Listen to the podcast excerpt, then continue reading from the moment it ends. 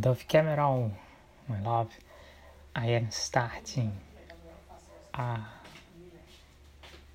audio message for you, a Bible message.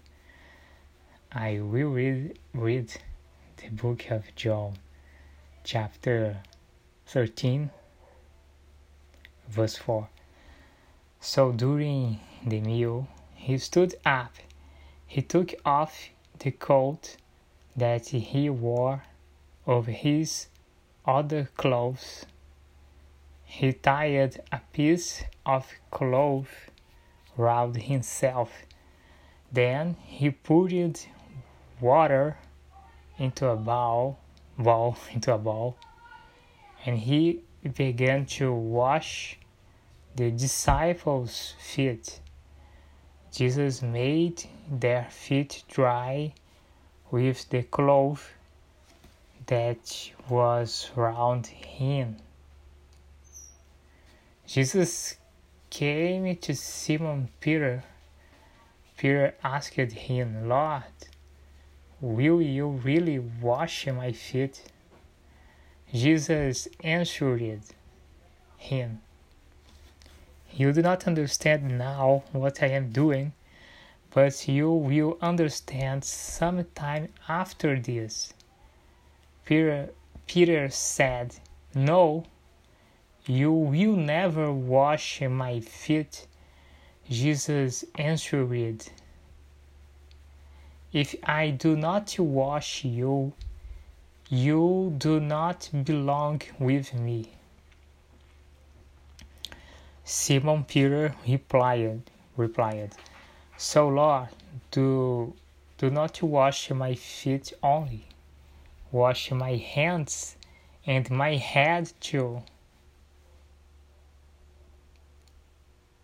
Jesus said, A person who has bathed is com- completely clean.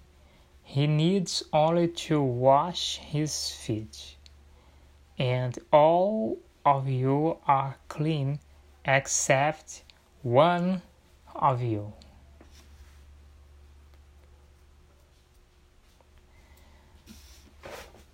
Jesus made uh,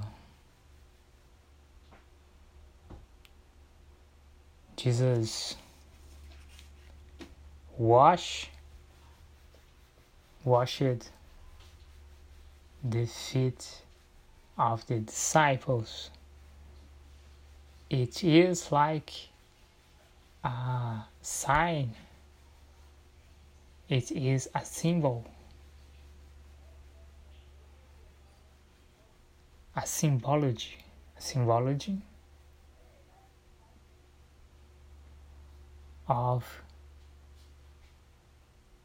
of the purification process that God makes in the life of a person when someone accepts the word of God. These words wash a person washes a person. And this and this person becomes pure because of the word of God.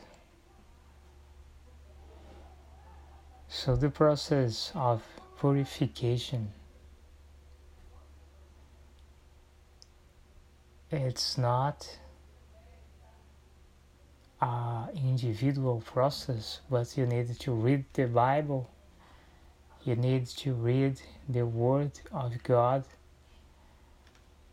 Because it is a supernatural process and it is it depends of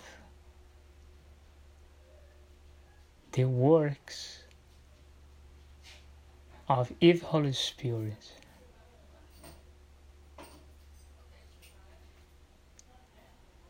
this is the message for you today, Dove Cameron. Kisses, Dove Cameron. Tomorrow I I will speak more. Kisses, beautiful. I love you. Stay tuned. Stay tuned. Tomorrow I'll speak more. Bye.